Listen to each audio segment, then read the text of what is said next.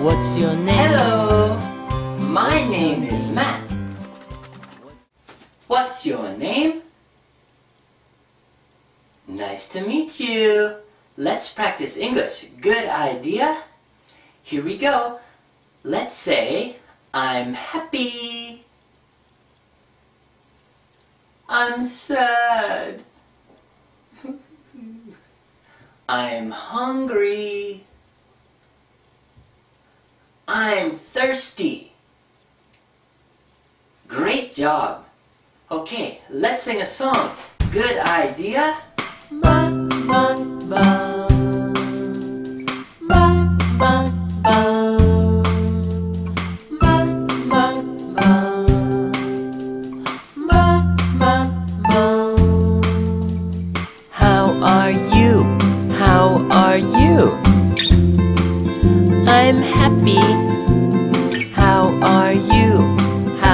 are you? I'm happy too.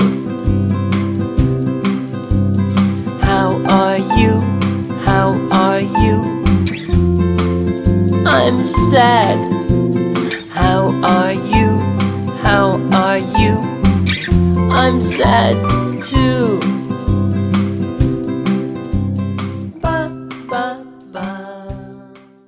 Let's have a quiz.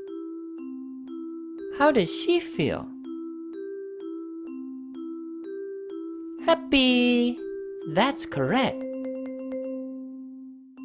How does she feel? Sad. That's correct.